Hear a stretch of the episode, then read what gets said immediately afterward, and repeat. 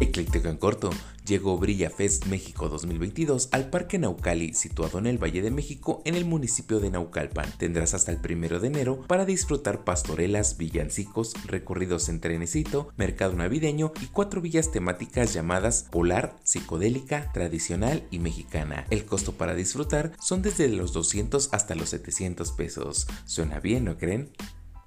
Por si te lo perdiste, héroes sin capa rescatan a abuelita de las vías del metro. Policías de la Ciudad de México rescataron a una mujer de 60 años que cayó a las vías del metro capitalino en la estación Garibaldi. Cuando los elementos lograron el rescate, los testigos aplaudieron el excelente trabajo que hicieron. Vaya, vaya, más policías entregados a su trabajo como ellos, por favor.